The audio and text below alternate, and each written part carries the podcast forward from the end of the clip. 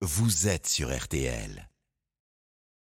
RTL Matin, Autoradio. Pied au plancher, Christophe Bourreau, comme tous les dimanches matins, c'est Autoradio, l'actualité automobile. Bonjour Christophe. Bonjour Stéphane, bonjour à tous. Et cette question ce matin, faut-il taxer les voitures au poids? Puisque bientôt, les propriétaires de grosses voitures devront payer plus cher le stationnement. Et cela dans plusieurs villes. Bref, plus c'est gros, moins ça passe.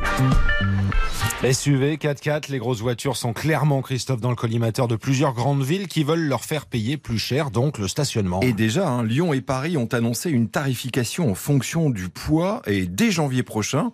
Pour faire simple, Stéphane, plus votre voiture est grosse, plus l'addition sera salée. Et d'ailleurs, Lyon a déjà communiqué les tarifs.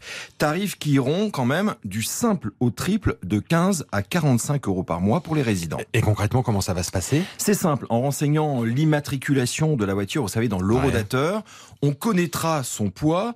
Alors pour une petite voiture, vous paierez le minimum, 15 euros par mois. C'est le cas si vous possédez une Twingo, par exemple, même si, attention, certaines versions dépassent les 1 tonne. Justement, au-delà des 1 tonne, et jusqu'à 1 tonne 7, vous paierez 30 euros. Cela alors concerne quasiment tous les modèles, de la Golf à la Clio, en passant par la Peugeot 2008. Enfin, au-delà, c'est l'addition euh, qui commence à être vraiment salée, puisque c'est 45 euros. 45 euros particulièrement ciblés, donc les gros SUV, les gros 4x4. Alors oui Stéphane, mais pas que. Cela pourra concerner aussi des breaks comme le Volvo V60, mais aussi certaines Tesla comme le modèle X. Autrement dit, même les véhicules électriques et hybrides, qui sont plus lourds à cause des batteries, n'y échapperont pas.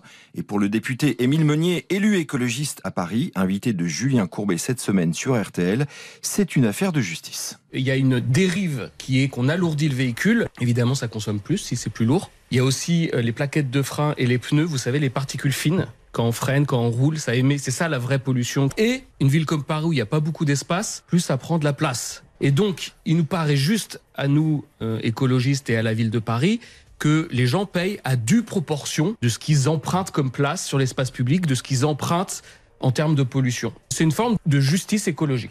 Alors, des arguments qui font bondir Alexandra Legendre, elle est porte-parole de la Ligue de défense des conducteurs à partir du, moment où un SUV il est garé et il fait euh, 3000 km par an, euh, il va évidemment moins polluer qu'une euh, Renault Mégane euh, qui va faire 30 000 ou 40 000 km par an.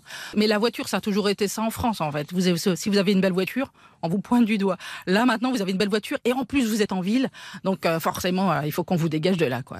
Voilà, les deux ne partiront pas en vacances ensemble. Ajoutons quand même que euh, certaines villes vont faire des ristournes qui vont se mettre en place, comme pour les familles nombreuses qui paieront moins cher. Christophe, on a besoin de comprendre pourquoi nos voitures sont de plus en plus lourdes. Alors imaginez, en 30 ans, le poids moyen d'une voiture vendue en France est passé de 950 kg à 1 tonne 2 un embonpoint spectaculaire qui s'explique alors en partie pour de bonnes raisons. Hein. Plus lourdes, les voitures résistent mieux au choc et de nombreux équipements de sécurité ont été ajoutés. Et puis euh, pour les électriques, évidemment, je le disais, il y a le poids des batteries, 200, 300, 400 kilos.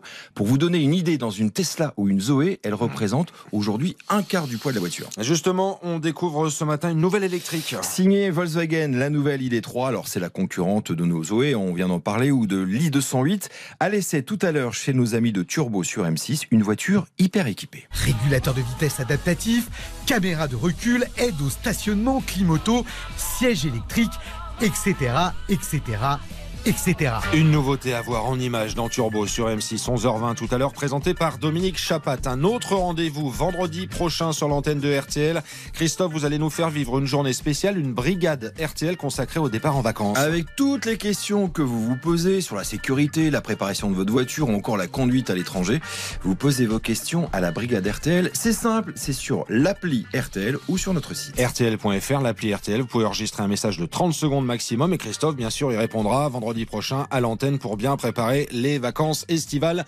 sur la route. Bon dimanche à vous, Christophe Bourreau. Bon dimanche. Autoradio, en podcast, on réécoute dès maintenant RTL.fr.